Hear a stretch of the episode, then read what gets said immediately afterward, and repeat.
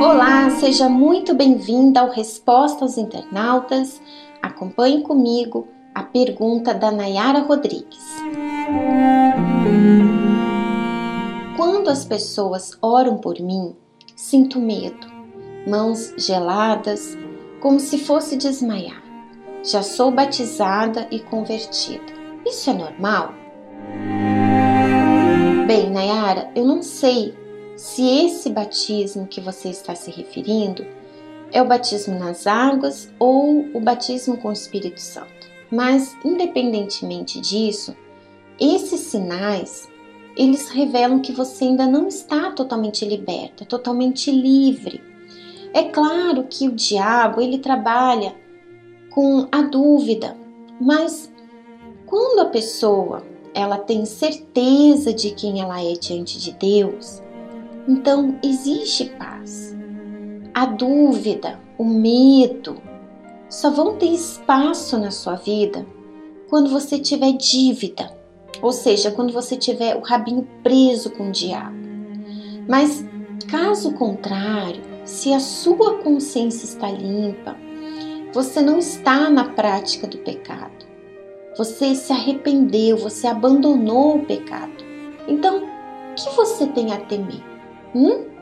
E como agora você já sabe disso, o que, que você tem que fazer? Avaliar sua vida e ver que brechas você tem dado para o diabo ainda agir na sua vida. Independentemente de você ser batizada nas águas, de você até mesmo dizer que é convertida, né? Essa conversão é o tempo todo. À medida que a gente vai descobrindo as nossas falhas, os nossos erros, aquilo que desagrada a Deus na nossa vida, a gente tem que ir se convertendo. Então isso é algo contínuo, não é algo que você de repente saiu do mundo e agora você está na igreja. Então você acha que isso é conversão, porque você saiu do mundo e você agora está na igreja. Mas não, a conversão ela exige da gente um sacrifício diário. E eu falo isso porque enquanto a pessoa ela não for humilde para reconhecer que algo está errado, então ela vai continuar sendo uma pessoa religiosa e até endemoniada dentro da igreja. E muitas vezes até achando que é batizada com o Espírito Santo. Então, esse jejum que nós estamos vivendo é uma grande oportunidade para todos. Inclusive, se você tem dúvidas a respeito do seu batismo, a respeito da sua libertação, se você realmente nasceu de Deus, minha amiga, olhe para a sua vida. Seja verdadeira com você mesma. Não tente camuflar nada. Não permita que o diabo te engane. Avalie os fatos da sua vida. É preferível que você descubra que você ainda não está liberta do que você achar que está liberta, achar que é batizada com o Espírito Santo, achar que é nascida de Deus e não ser. Imagina se o Senhor Jesus volta, para onde vai a sua alma? Imagina você lá no inferno pensando que você é batizado com o Espírito Santo. Então, faça uma avaliação da sua vida, encare os fatos. Isso é um investimento que você está fazendo na sua salvação. E lá em João, capítulo 8, versículo 32, fala muito claro a respeito disso. E conhecereis a verdade, e a verdade vos libertará. Sabe o que, que isso significa?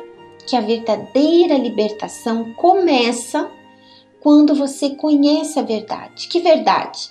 A verdade sobre você mesmo, quem você é diante de Deus. E conhece a verdade, a palavra de Deus, aquilo que Ele quer de você. Então você compara. Essa sou eu. E essa é quem Deus quer que eu seja. E se você tomar uma decisão de investir nessa mudança, minha amiga, o diabo deixa de ter poder sobre a sua vida, porque você está manifestando a sua fé. Não por medo do diabo, não por medo de manifestar, mas porque você quer honrar Deus, você quer ter um relacionamento íntimo com Deus. Você não quer só estar na igreja. Você não quer ter aquela sensação de que você é batizada nas águas, que você é batizado no Espírito Santo, que você é uma pessoa convertida. Não, você quer algo muito mais profundo que isso. Você quer ter aquela convicção, aquela certeza, aquela paz dentro de você de que você realmente é filha de Deus, tá bom? Ficamos por aqui. Eu espero ler aqui o seu comentário. De repente, você que já viveu essa experiência, você de repente já se viu enganada. Você mesmo, você pensou que era batizada nas águas, pensou que era liberta e você depois acabou descobrindo que não. Partilhe aqui nos comentários a sua experiência. Eu tenho certeza que vai ajudar aquelas pessoas que entrarem aqui, que ouvirem o áudio, que vão ler também o seu comentário tá bom? Um grande abraço e a gente se encontra aqui no próximo sábado. Eu espero por vocês. Até lá!